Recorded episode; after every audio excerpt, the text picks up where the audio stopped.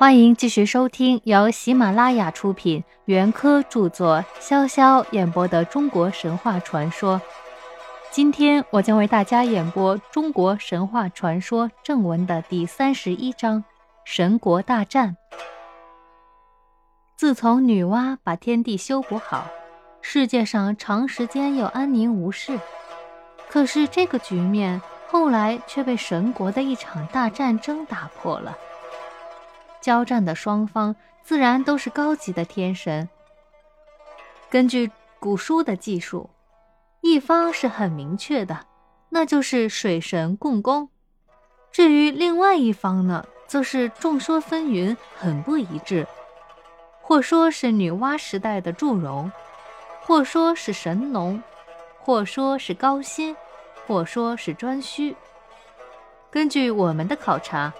自以最后一说法较为可信，因为此说不但记载的实录最早，而且记录本身也是最全面详尽的，所以我们决定采用这一说法。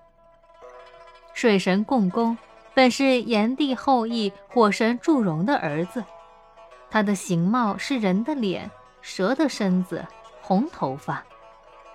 当时世界形势是陆地占十分之三，海洋、江河、湖、沼、泽占十分之七。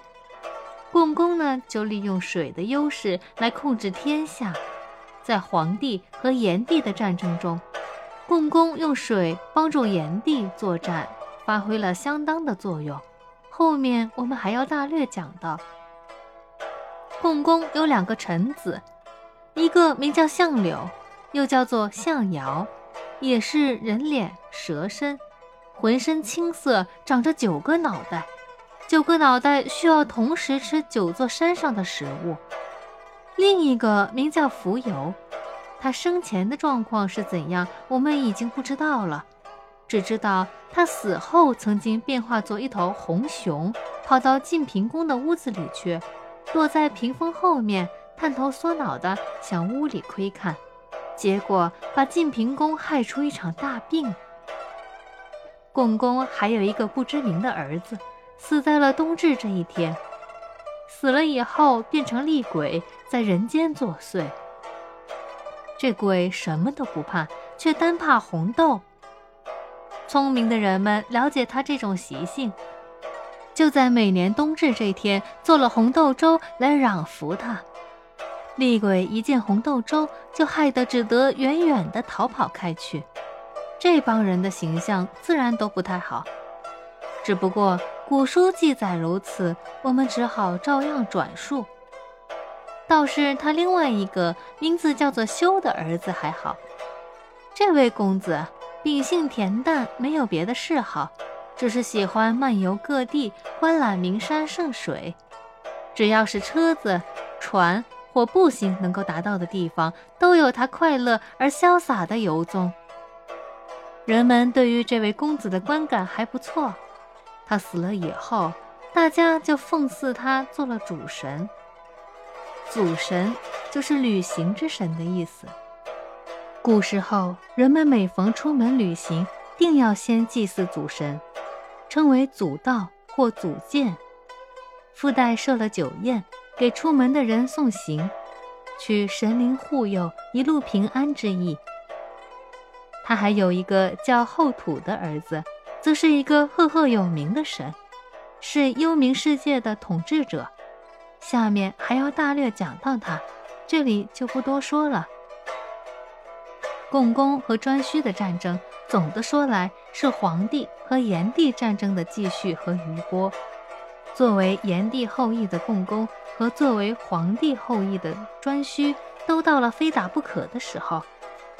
表面上是为了争神座，骨子里却是共工起兵，继蚩尤、刑天之后，为失败的炎帝复仇。在颛顼统治宇宙时期，曾经有过许多暴政，最没有道理可讲的就是他把太阳。月亮和星星都拴系在北方的天空上，让它们永远固定在那里，丝毫也不能移动。这么一来，大地上有的地方永远明亮的连眼睛都睁不开，有的地方却永远黑暗的伸手不见五指，叫人们感到生活非常的不便，万分痛苦。横暴的颛顼不但用他严酷的专制压迫着大地上的人们，也压迫着天上一部分他所不满意的神。北方的水神共工。这个在黄岩之战中败北的炎帝的后裔，自然也是被压迫者。后来，共工再也忍受不住颛顼的威压了，又兼受到祖辈失败耻辱的刺激，就暗中约集天上同受压迫的众神，以自己为盟主，统领着炎帝残败的余部，突然发难，起来推翻颛顼的统治，夺取天帝的宝座。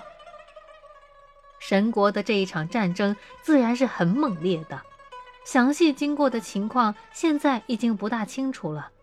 想来，共工的臣子相柳、蜉蝣，以及颛顼的几个鬼儿子和他的属神于强等，也都投入了这场战争。他们从天上打到凡间，一直打到西北方一座叫做不周山的山脚下。双方的军队还在那里鏖战不息。